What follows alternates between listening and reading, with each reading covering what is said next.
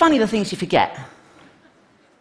I, uh, I went to see my mother the other day, and uh, she told me this story that I, I'd completely forgotten about how, when we were driving together, she would pull the car over, and by the time she had got out the car and gone round the car to let me out the car, I would have already got out the car and pretended to have died.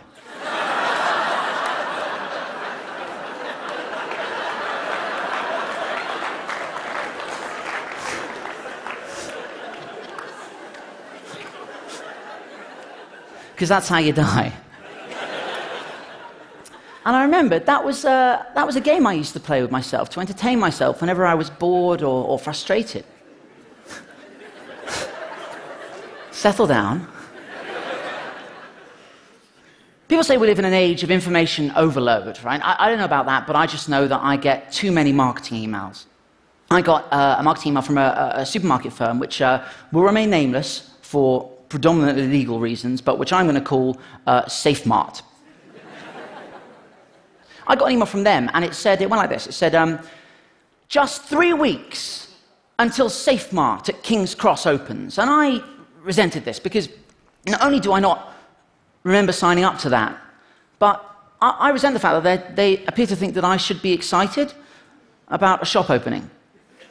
So what I did is I, um, I scrolled down to the bottom of the email and I pressed uh, unsubscribe. And I thought that'd be the end of it. But a week later, I got another one that said, just two weeks until SafeMart at King's Cross opens. And I thought, well, obviously, I haven't clicked hard enough, right? So I, I tried it again, right? Lo and behold, a week passes, you guessed it, just one week until SafeMart at King's Cross opens. And here's the problem the internet gave us access to everything, but it also gave everything access to us.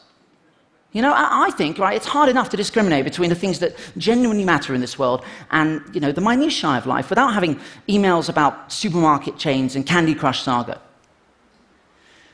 And I was really annoyed with them, and I thought, okay, I should just, I was about to write a strongly worded email, which I can do quite well.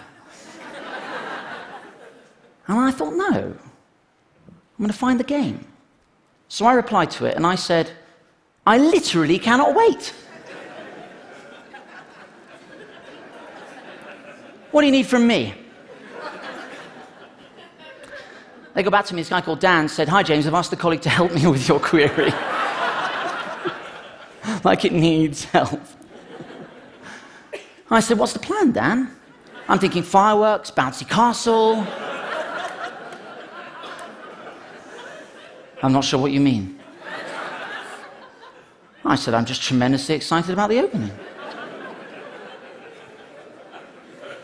Do you want to put the bouncy castle or shall I? He said, I, th- I think you have misunderstood. A new store is opening, but there is no celebration plan. I said, but what was all the three weeks until two weeks until emails? I was getting excited. I'm sorry you're disappointed. I said, not to worry. Let's do something anyway. Besides, the deposit on the bouncy castle was non refundable.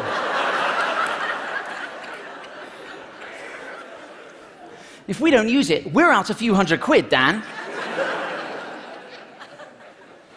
He said, Mr. Veitch, I'm not responsible for anything you have ordered.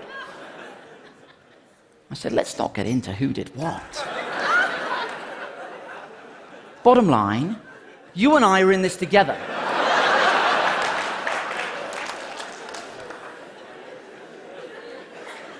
Question Would he be there to make sure people take their shoes off?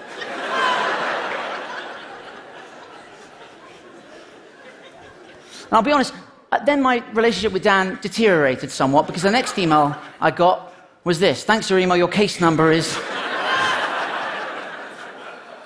oh, it's outrageous. I said, Dan?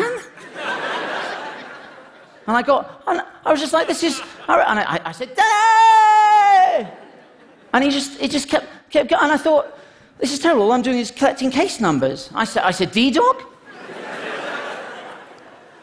the store is now open. I said, but Dan, must have wondered why there was no bouncy castle. And then we were back to this. And that might have been the end of the story.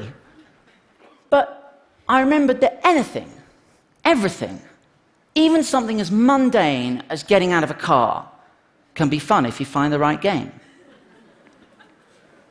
So, this is what I replied.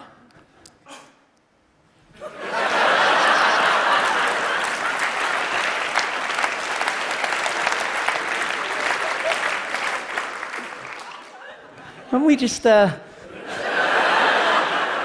it was like we were dancing. It was just a beautiful relationship. We just kept, kept going, and it was, it was, it was lovely. But to be honest, guys, it was quite labor intensive. And, um, you know, I had other stuff to do, believe it or not. And so uh, what I did is I have a little, uh, I have a little um, uh, email auto replier program. And what I did is I set it up so every time it receives an email from SafeMart, it just pings one back, right? So I set it up and it, it says, thanks for email, your case number is, and then it has a little formula that I wrote uh, to up the case number every time. And I put it on the server and set it running.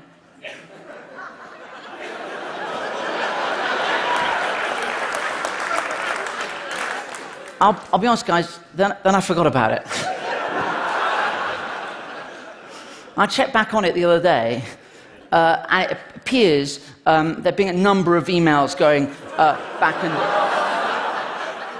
We're on 21,400.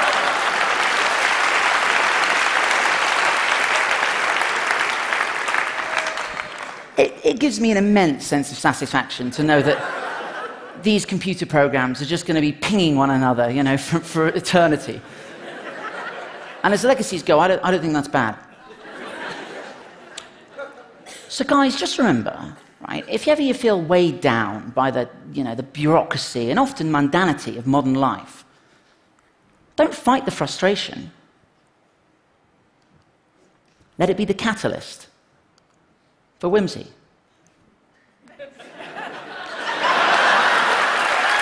Thank you. Thank you, guys.